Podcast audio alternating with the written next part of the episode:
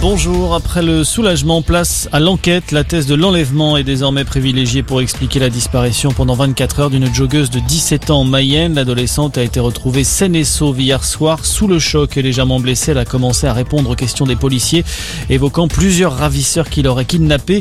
Elle aurait ensuite réussi à leur échapper avant de se réfugier dans un restaurant. Dans cette affaire, deux hommes seraient recherchés par les policiers. Quant au suspect interpellé lundi soir et placé en garde à vue, il a été remis en liberté ce matin sans poursuite judiciaire. La SNCF condamnée à verser plus d'un million d'euros à une voyageuse, décision de la Cour d'appel de Paris.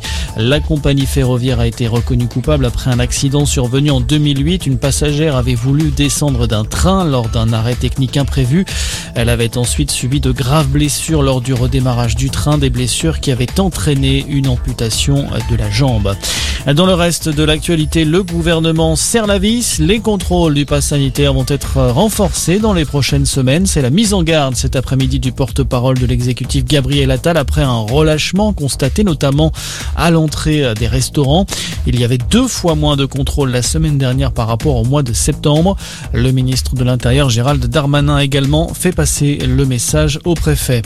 Les négociations se poursuivent à la COP26 de Glasgow. Il reste désormais deux jours pour adopter une résolution sur les moyens de lutter contre le réchauffement climatique. Un document de travail publié aujourd'hui encourage les pays à réviser à la hausse leurs engagements dès 2022, soit trois ans avant la date prévue par l'accord de Paris signé en 2015. Et puis Emmanuel Macron, chevet du 15 de France, le chef de l'État se rendra lundi à Marcoussis au centre d'entraînement des Bleus qui dispute actuellement la tournée d'automne. Un prochain rendez-vous à Bordeaux face à la Géorgie avant le choc face aux All Blacks le week-end prochain au Stade de France. C'est la fin de cette édition. Merci de nous avoir choisis. Très bonne journée à tous.